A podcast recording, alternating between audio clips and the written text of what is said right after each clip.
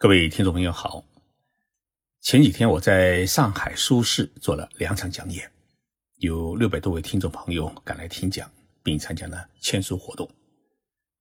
尤其是最后一场讲演在暴风雨之夜当中进行，大家呢都淋湿了衣服赶来，真的很为大家的真诚感动，所以我签名签了两小时都不觉得累。我已经回到东京，所以呢。今天是赶紧做节目。大家都知道，我们中国人选数字，甚至发红包，都喜欢选六六八八这样的数字，因为六六在猜拳中是顺的意思，而八八在广东语系当中是发财的意思。做人做事啊，谁都希望讨一个好彩头，所以呢，车牌号。中国最贵的应该是八八八，当然有霸气的人呢，享有九五之尊的地位。那最牛的中国车牌号应该是 A 九。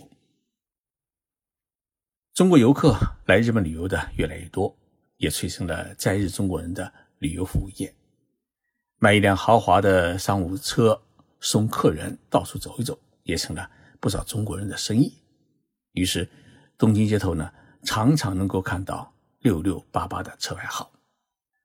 日本的车牌号呢是不需要参加拍卖，交大约是五千日元，也就是三百块人民币，就可以挑选自己中意的号码。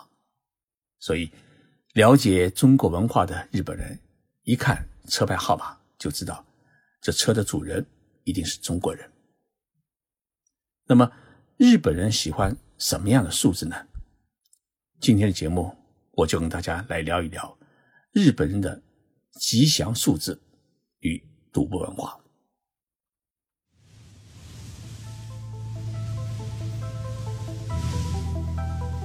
任你波涛汹涌，我自静静到来。静说日本，冷静才能说出真相。我是徐宁波，在东京给各位讲述日本故事。到过日本的听众朋友，不知有没有去过帕金宫？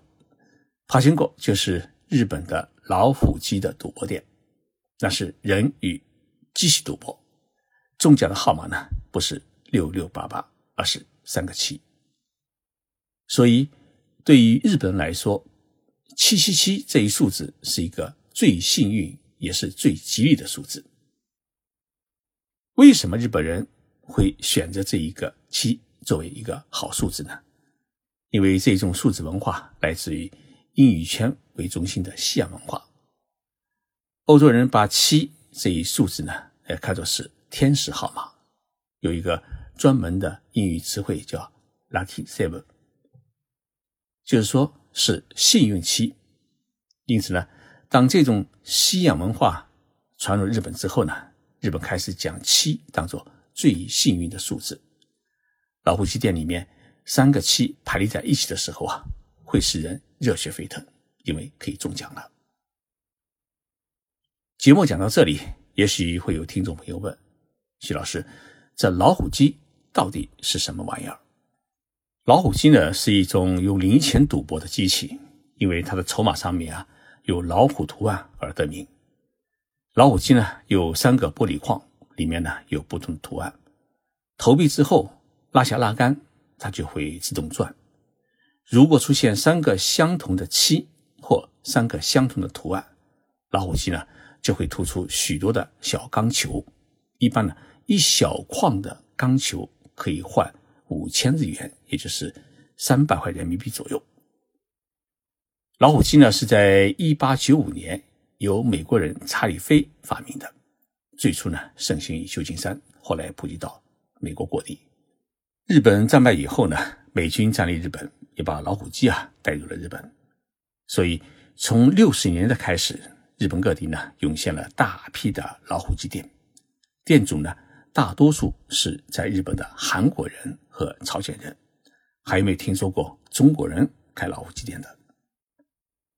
日本政府是禁止赌博业，但是呢，为什么会允许老虎机产业存在呢？据说日本政府当初是看到。在战后经济复苏过程当中，繁忙而艰辛的工作，让产业工人的精神啊是备受压抑，所以呢，需要有一个娱乐的场所来释放自己。于是，老虎机产业呢得到了政府的默许，因为它一天的输赢最多也只有三到四万日元，也就是在两千块人民币左右，不至于让人倾家荡产。说到这里，大家也许会问：那日本人打不打麻将？确切地说，日本人是打麻将的，而且这种麻将文化是从中国传入的。日本史料记载，麻将是由浙江宁波的商人在清朝的时候传入日本，在明治维新时期开始成为日本文人聚会的一种消遣游戏。一九零九年，当时生在大连的日本作家项目漱石在他的随笔《满含善记》当中呢，就提到了。中国人打麻将的情景，这是日文的作品当中啊首次出现麻将的相关记录。到上世纪三十年代，麻将在日本的普及程度是大大提升，部分年龄和身份都有参与。日本的麻将呢有一个博物馆，这个馆长叫大玉秀夫，他珍藏了一张照片，就是当时还是一个皇太子的明仁天皇在打麻将的声音。也就是说，日本天皇也打麻将。二战之后，日本的麻将呢迎来了一个新的发展阶段。在当时物资匮乏的情况之下，麻将作为廉价的娱乐活动，在社会上面流行起来。从五十年代到七十年代，日本麻将人口是急速上升，顶峰时期呢，曾达到至少六分之一的日本人都会打麻将。虽然在本世纪，随着娱乐多样化导致麻将人口有所下降，但依然稳居世界第二麻将大国的位置。日本人呢是很少在家里面打麻将，想打麻将呢大多去麻将店里打。目前，日本全国共有麻将店是五千五百三十一家，而且呢还使用了麻将最初的称呼叫麻雀。在日本，使用现金赌博将被追究法律责任。因此呢，麻将店只能提供场地和收取麻将桌的租金，或者通过一些额外的消费，如饮料等等来赚钱。同时呢，麻将店还规定禁止未成年人进入，营业时间呢也不能超过深夜的十二点。虽然有种种的规定，但是赌钱的麻将牌友。还是有的，只他们不敢公开赌而已。当然，麻将店里没有七七七的数字，牌子与叫法几乎呢与中国是一模一样。日本虽然在法律上面禁止赌博，但是呢，博彩业巨额的税收也让安倍政府动了心。去年啊，日本政府游说国会，居然通过了一部法律，准许。全国部分城市来开设赌场，所使用的理由啊，还是十分的冠冕堂皇。说外国人到日本旅游，大家都喜欢赌博，所以呢，应该为他们提供必要的服务和场所。这部法律取了一个遮遮掩掩的名称，叫《综合度假村法案》，简称是 I 二法案。二零一八年七月二十号。在日本联合执政党的推动下，这部法案呢，在日本国会强行获得通过。日本政府说啊，这是一部能够改变东亚旅游版图的颠覆性法案，是吸引更多外国游客的杀手锏。其核心内容是允许日本本国人也可以进入赌场，但是呢，顾及国民的反对声音，规定日本本国人每周呢只能进赌场是三次。而且呢，每次都要收取六千日元的门票。这部法律还有一个很重要的内容，就是规定赌场收入的百分之三十必须要以捐款的形式捐给地方政府。虽然这一部法案同时限定了赌场面积不得超过整个度假村的百分之三，但是呢，消息传出之后啊，不少日本地方政府开始蠢蠢欲动。世界各国的赌场运营公司也开始到日本各地考察。但是呢，问题来了，根据日本通过的综合度假村案，首批呢只允许三个左右的城市来建设赌场。那么迄今为止，这三个地方被公认为是大阪市、长崎市和歌山。但是呢，这几天啊，横滨市长突然透露消息说，横滨也要申办赌场。这一透露啊，引起了日本舆论的哗然，因为只有三个城市的名额，长崎县和和歌山县呢，一般都不会动，所以政策性支持城市。唯一受威胁的是大阪市。虽然大阪号称日本的第二大城市，但是因为横滨在许多方面都已经超越了大阪，使得横滨的知名度在不断的高升。横滨市属于神奈川县政府的所在地，它面向太平洋，四季温差很大，但日夜的温差却不大，是日本第一座海港的城市，近代日本发展的一大基地。而大阪呢，则是日本产业中心。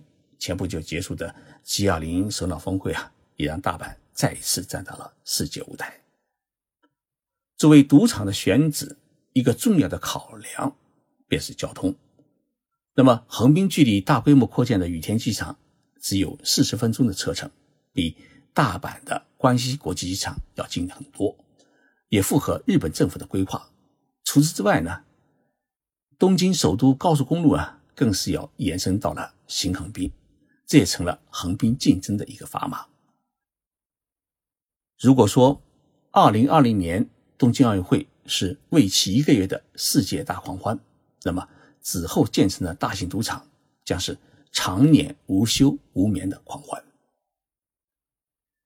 日本媒体分析称，如果横滨霍总开设赌场，那么前来赌博的主力军很可能是包括港台澳地区在内的中国人。